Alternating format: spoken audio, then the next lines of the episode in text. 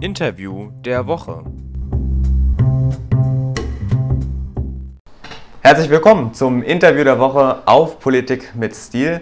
Mein heutiger Gast in 1,5 Meter Entfernung, wie sich das in Corona-Zeiten gehört, ist Andreas Lemmel, Bundestagsabgeordneter aus Dresden, seit 2005 schon. Und hier in der CDU-CSU-Fraktion hat er schon so einiges durchlebt. Mittlerweile ist er Sprecher für Wirtschaftspolitik und auch ähm, Sprecher der Arbeitsgruppe Afrika. Darauf werden wir sicherlich später noch ähm, drauf kommen. Erstmal, Herr Lemmel, herzlichen Dank für Ihre Zeit heute und herzlich willkommen bei Politik mit Stil. Ja, vielen Dank. Ich freue mich natürlich sehr, dass Sie mit Politik mit Stil, das hat ja einen hohen Anspruch, dass Sie hierher gekommen sind. Und ja gut, wir werden mal sehen, was das Gespräch so ergibt. Ich hoffe, dass ich dem Anspruch gerecht werden kann. ähm, Herr Lemmel, starten wir mal mit der aktuellen Lage Corona. Ähm, denken Sie eigentlich manchmal noch darüber nach, wie lange wir jetzt schon im Ausnahmezustand sind? Da denke ich sehr viel darüber nach, vor allem wenn ich in meinem Wahlkreis mit Händlern, Gastronomen, Dienstleistern aller Art spreche, äh, dann wird mir das schon wieder schlagartig auch klar, wie lange das jetzt alles dauert und dass man das auch nicht ewig machen kann. Hm, was geht Ihnen da so durch den Kopf, wenn Sie gerade mit diesen Leuten sprechen? Naja, vor allem, also mir geht da durch den Kopf, dass da tausende von Schicksale dranhängen und äh, dass das alles statisch verordnet ist. Also das Schließung, die Schließung von Geschäften, Schließung von Gaststätten. Und ich setze mich ja in Berlin immer sehr dafür ein, dass diese ganze Sache mit Augenmaß betrieben wird.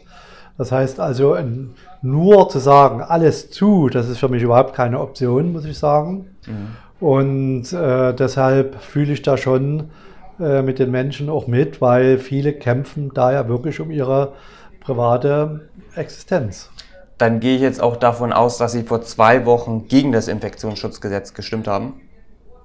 Gegen das, ich hatte vor zwei Wochen mich enthalten, mit der, mit der Stimme enthalten. Bei der, äh, bei der ersten Abstimmung habe ich dagegen gestimmt, weil äh, dieses Infektionsschutz, äh, Infektionsschutzgesetz sehr tief in die persönlichen Freiheiten eingreift. Und ein Punkt, der im Prinzip für mich überhaupt nicht verhandelbar ist, das ist der Eingriff in die private Sphäre, das heißt in die private Wohnung zum Beispiel, mhm. weil mir auch niemand erklären konnte, wie denn das kontrolliert werden soll. Ja, insofern habe ich damals dagegen gestimmt und beim zweiten Mal äh, mich enthalten, aus den gleichen Gründen. Und das zweite sind ja durch die Ausgangssperren auch hier wirklich sinnhaftig, kann mir das niemand erklären, welche Wirkung Ausgangssperren auf das Infektionsschutzgesetz, äh, auf das Infektionsgeschehen haben. Mhm. Und deswegen bin ich da schon sehr skeptisch. Und ja, gut, das mag sein, dass ich da eine gewisse Vorprägung noch mitbringe aus der Zeit vor 1990, aber äh, ich staune schon, wie die, wie die Menschen in Deutschland sich so ziemlich ohne Kommentar die persönlichen Freiheiten nehmen lassen. Mhm. Sie haben das jetzt gerade angesprochen, diesen Punkt mit den Ausgangssperren. Manche Leute klagen ja, zum Beispiel die gesamte FDP-Fraktion. Sie tun das nicht? Ich tue das nicht, äh, aber ich unterstütze das trotzdem, weil ich glaube, dass es richtig ist, dass das Bundesverfassungsgericht da jetzt mal ein Grundsatzurteil fällt. Äh, weil es ist ja alles immer eine nebulöse Diskussion. Ja? Die einen sagen, das ist verfassungsrechtlich alles tragbar, weil es die Pandemie ist. Und, aber ich halte diese persönlichen Freiheiten eben doch in unserer Gesellschaftsordnung und dafür kämpfe ich auch seit 1990. Äh, das ist schon ein hohes Gut. Und bevor man da wirklich mit solch rigorosen Maßnahmen eingreift, da muss man eine gute Begründung haben. Und eine gute Begründung in dem Sinne, dass diese Maßnahmen eben auch zur Bewältigung der Pandemie helfen. Mhm. Und solange mir das keiner zwingend darlegen kann, bin ich davon auch nicht überzeugt. Mhm. Sie haben gerade gesagt, Sie finden es beeindruckend, wie die Gesellschaft das gerade hinnimmt, die ganze Zeit, ohne jetzt wirklich Riesenprotest zu machen. Ähm, wie lange wird das die Gesellschaft noch mitmachen, Ihrer Meinung nach? Ja, da bin ich natürlich auch sehr gespannt. Ich glaube, es ist so ein gewisser Punkt erreicht, wo man zumindest deutlich spürt, dass die Unruhe größer wird. Klar, es hängt natürlich auch mit der Jahreszeit zusammen. Jetzt wollen die Leute wieder rausgehen. Und ähm, jeder und, und naja, und die Begründung ist auch keine bessere geworden.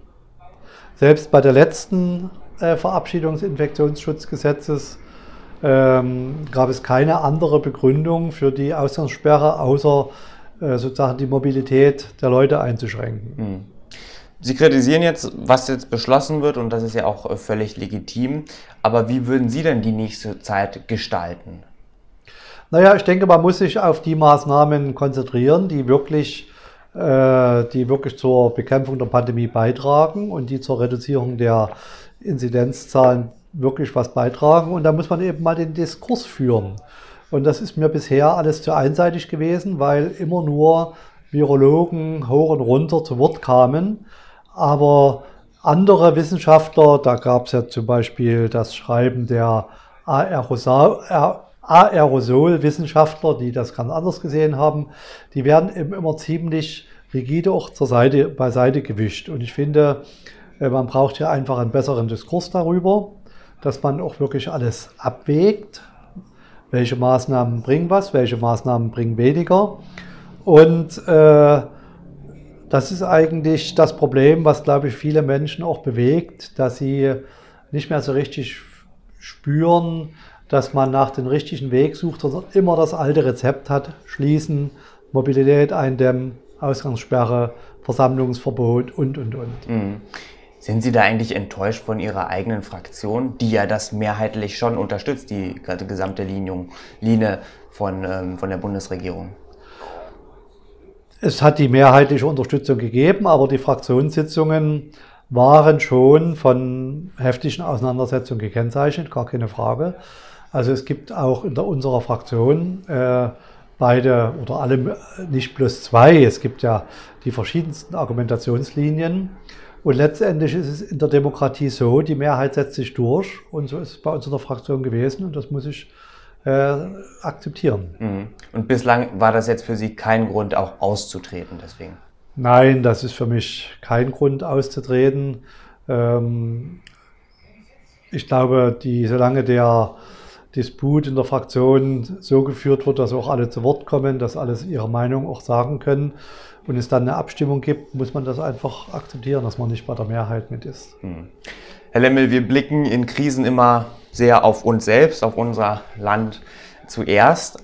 Das haben wir auch gerade im ersten Lockdown gesehen, wo alle Einzelstaaten immer für sich alleine gesorgt haben. Wenn wir aber mal ins Ausland schauen, zum Beispiel nach Afrika, also ich habe es davor gesagt, Sie sind Vorsitzender der Arbeitsgruppe Afrika, da sieht die Lage ja deutlich schlimmer aus, auch wenn sie hier schon schlimm genug ist.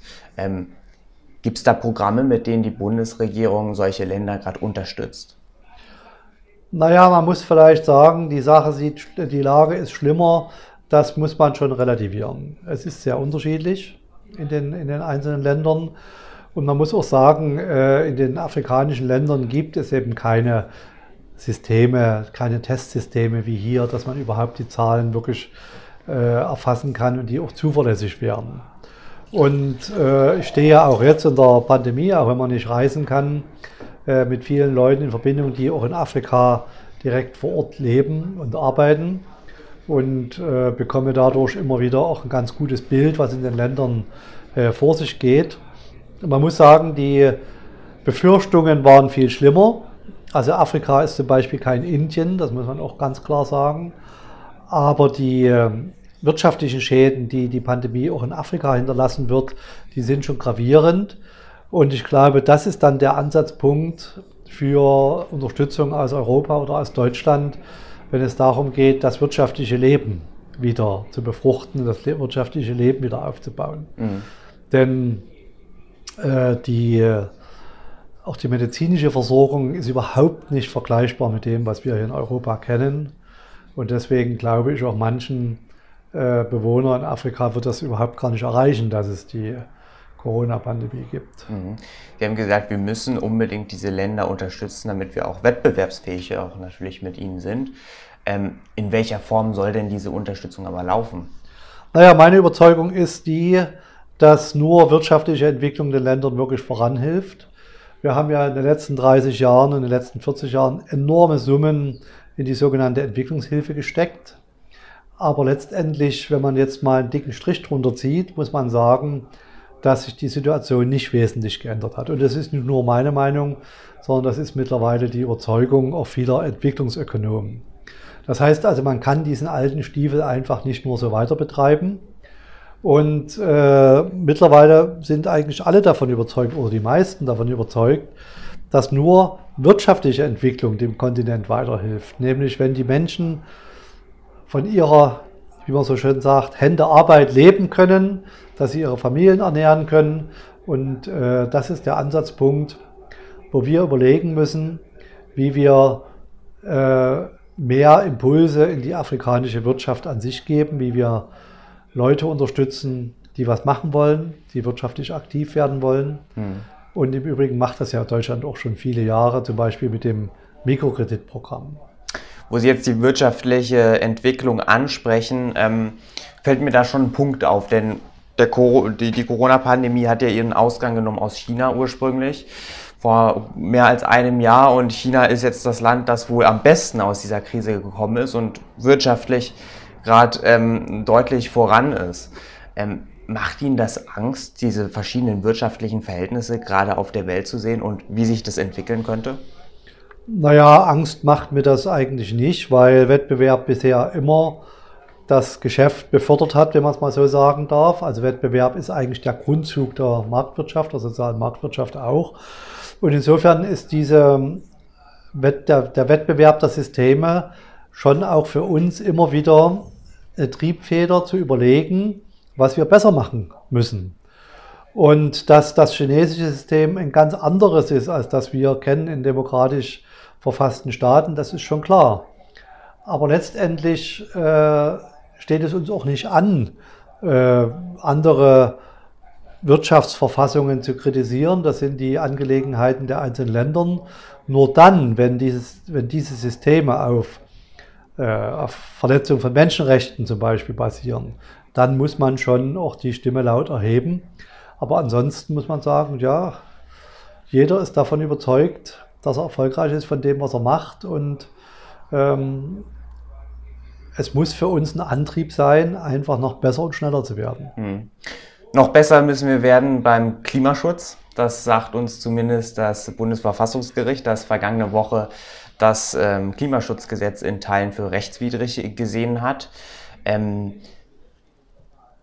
können Sie die Argumentation des Verfassungsschutzes des äh, Bundesverfassungsgerichtes nachvollziehen? Naja, nur in Teilen, wenn ich ehrlich bin.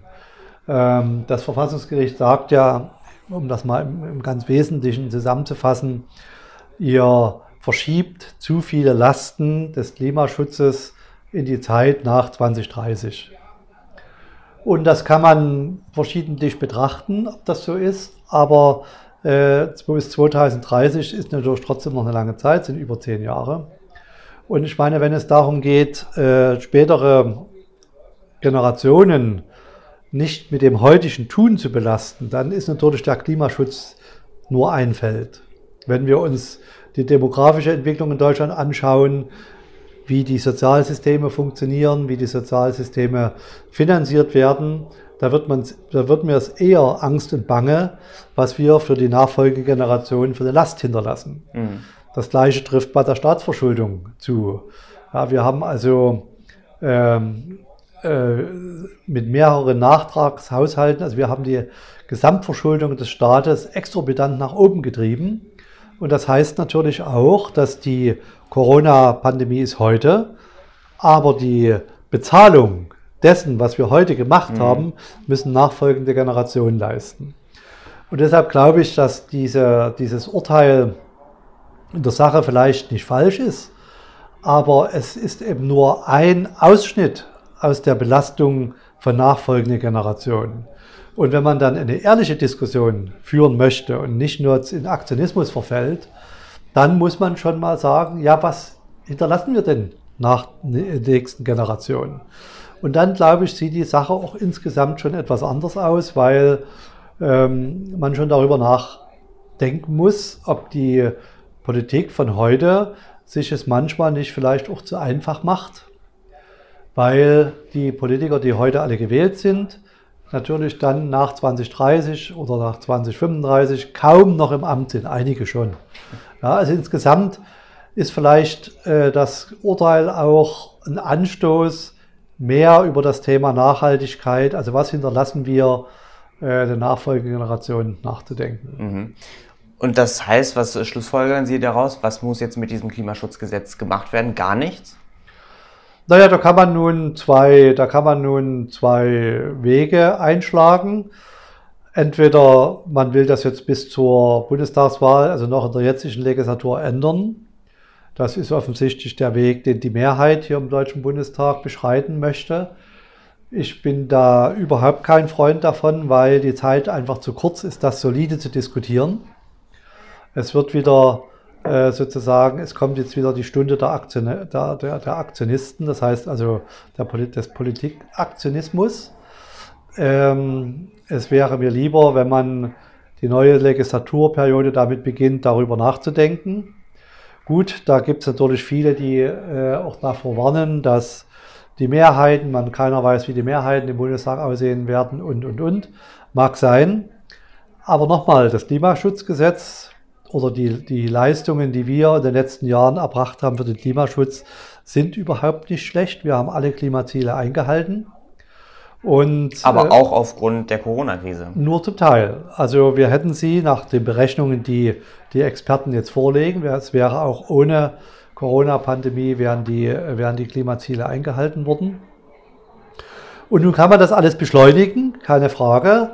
Nur äh, muss man auch immer im Hinterkopf haben, dass praktisch, dass wir uns das alles leisten können, basiert darauf, dass wir eine starke Wirtschaft haben. Und wenn wir jetzt mit übereilten Maßnahmen des Klimaschutzes unsere wirtschaftliche Basis entziehen, wird es auch schwierig werden, die ganzen Dinge wirklich umzusetzen. Mhm. Und insofern ist es also schon ein schwieriger Weg. Es ist ein Weg, der scheinbar unumkehrbar ist. Aber ich glaube, man sollte sich hier in der Politik auch mehr Zeit geben, wirklich jetzt nach soliden Lösungen zu suchen. Herr Lemmel, sprechen wir zuletzt noch über Sie und Ihre Partei vor allem. Hier ist ja einiges vor sich gegangen in den vergangenen Wochen. Stichwort Kanzlerkandidatur mhm. der Union. Ähm, wer sollte es werden? Armin Laschet oder Markus Söder? Schlussendlich ist es tatsächlich Armin Laschet geworden, der Kanzlerkandidat nun ist. Ähm, wie haben Sie die letzten Wochen gerade in Ihrer Partei verfolgt? Haben Sie Ihre Partei noch wiedererkannt? Naja, es war natürlich eine sehr unruhige Zeit und das ist auch verständlich, weil wir haben jetzt Mai und bis zum September ist es nicht mehr so lange hin. Normal, in normaleren Zeiten hätten wir unseren Kanzlerkandidaten oder Kandidatin gehabt und wir würden das Programm diskutieren und die Wahlvorbereitungen treffen. Das ist jetzt alles anders. Hängt natürlich damit zusammen, dass die Bundeskanzlerin äh, praktisch nicht wieder zur Verfügung steht, was aber auch nachvollziehbar ist nach 16 Jahren. Ja, das war schon eine schwierige Zeit. Und äh, es ist jetzt natürlich die schwierige Aufgabe von Herrn Laschet, die Partei wieder zusammenzubringen und ähm, ein Programm zu entwerfen, was auch alle, wo alle sich in der Partei irgendwo wiederfinden. Also die Quadratur des Kreises kann man auch sagen, ist das natürlich, keine hm. Frage. Ja, die CDU ist eine große Volkspartei und damit sind auch innerhalb der CDU natürlich die verschiedensten Strömungen sichtbar. Und das jetzt zusammenzufügen in, eine, in ein Programm, das ist schon nicht so einfach. Also darüber bin ich mir schon im Klaren. Aber das ist der einzige Weg, wobei man sagen muss, die Programme sind ja das eine. Äh, Programme lesen ja normalerweise die Wähler auch nicht so, jedenfalls äh, nicht in dem Umfang, wie man das sich vielleicht erhofft. Wichtiger ist eigentlich, dass man jetzt gute Argumente hat für die öffentliche Auseinandersetzung und äh, dass man auch keine Angst hat vor seinen politischen Gegnern, die vielleicht jetzt einen, einen, einen Hype erleben. Aber als Ingenieur weiß ich ja, da gibt es ja die berühmte Sinuskurve und da steht man mal oben und mal unten. Und das kann also in einem halben Jahr auch alles ganz anders aussehen. Also wichtig ist aus meiner Sicht jetzt, nachdem, man, nachdem die Entscheidung gefallen ist, dass man sich hinter dem Kandidaten versammelt, mhm. dass man jetzt versucht, die strittigen Themen auszudiskutieren, um sozusagen mit einer Handvoll oder zwei Händen voll klaren Aussagen in den Wahlkampf zu gehen. Sie werden persönlich nicht mehr antreten in Dresden. Ich habe es davor gesagt, Sie sind Bundestagsabgeordneter seit 2005 und das führt mich auch zu meiner letzten Frage. 2005 bis 2021, das sind 16 Jahre, die Sie gemeinsam mit Angela Merkel hier im Bundestag verbracht haben. Sie als Bundeskanzler, Bundeskanzlerin, Sie als Abgeordneter. Ähm, woran werden Sie sich nach 2021 erinnern? Von dieser Zeit? Was ist das schönste Erlebnis gewesen? Naja, das, das, das Schönste oder das Eindrucksvollste. Ich weiß nicht, was Sie jetzt damit auch wollen. Ähm, also das Eindrucksvollste war der Start. Das heißt also, die Wahl in den Deutschen Bundestag war in Dresden die Wahl ausfiel wegen dem Tod einer Kandidatin. In Berlin völlig unklare Mehrheiten zustande kamen bei diesem Wahlgang. Und dann äh, der Wahlkreis Dresden entscheidend war für die Mehrheit im Deutschen Bundestag. Und ich glaube, diese zwei Wochen, die zwischen den beiden Wahlterminen lagen, das war schon sehr eindrucksvoll, was ich da erlebt habe. Die Dresdner haben dann letztendlich der Kanzlerin den Weg geebnet, dass sie Kanzlerin werden konnte. Ja, und ähm, es war äh, schon eine sehr interessante Zeit hier in Berlin, das möchte ich überhaupt nicht missen und muss sagen, es ist natürlich auch eine hohe Ehre, als gewählter Abgeordneter hier nach Berlin zu kommen. Deswegen das war ich mir auch immer bewusst. Und naja, wir haben hier in, dieser, in diesen 16 Jahren im Prinzip vier große Krisen durchlebt. Das eine war die Wirtschafts- und Finanzkrise, dann war die Euro-Krise, dann war die Flüchtlingskrise und jetzt haben wir die Corona-Pandemie. Also das waren schon immer aufregende Zeiten, muss ich sagen. Und ähm, naja, es hat auch manche unruhige Nacht gebracht, weil das Suchen nach den richtigen Wegen war bei der Finanz- und Wirtschaftskrise nicht anders, genauso bei der Euro-Krise, wo man eigentlich überhaupt noch nie vor so einer Situation gestanden, äh, gestanden hat, oder bei der Flüchtlingskrise, wo wir ja auch hier in Berlin und auch innerhalb der CDU heftigst um den richtigen mhm. Weg gestritten haben. Und insofern waren das interessante Jahre, habe viel gelernt, muss man sagen. Also ich bin da auch sehr dankbar dafür, dass ich ja hier sein konnte. Und die 16 Jahre, die vom Startpunkt der Kanzlerschaft von Angela Merkel bis jetzt zum Ende, sind auch für mich ein guter Punkt, äh, sozusagen der Politik jetzt AD zu sagen, weil es ist doch jetzt die letzte Chance, noch was anderes zu machen. Und ein politisches Mandat ist nun mal auf Zeit vergeben. Und das ist ein guter Punkt, um das Interview der Woche hier zu beenden. Vielen herzlichen Dank für das Gespräch, Herr Lemmel, und auf bald. Ja, vielen Dank. Ich wünsche Ihnen großen Erfolg mit Ihrer Sendereihe, wenn ich es mal so sagen darf. Vielleicht können Sie auch dem Interview der Woche äh, des Deutschlandfunks mal große Konkurrenz machen. Wäre ja nicht schlecht. Man braucht auch mal ein paar frische Moderatoren. Herzlichen Dank. Bis bald. Okay.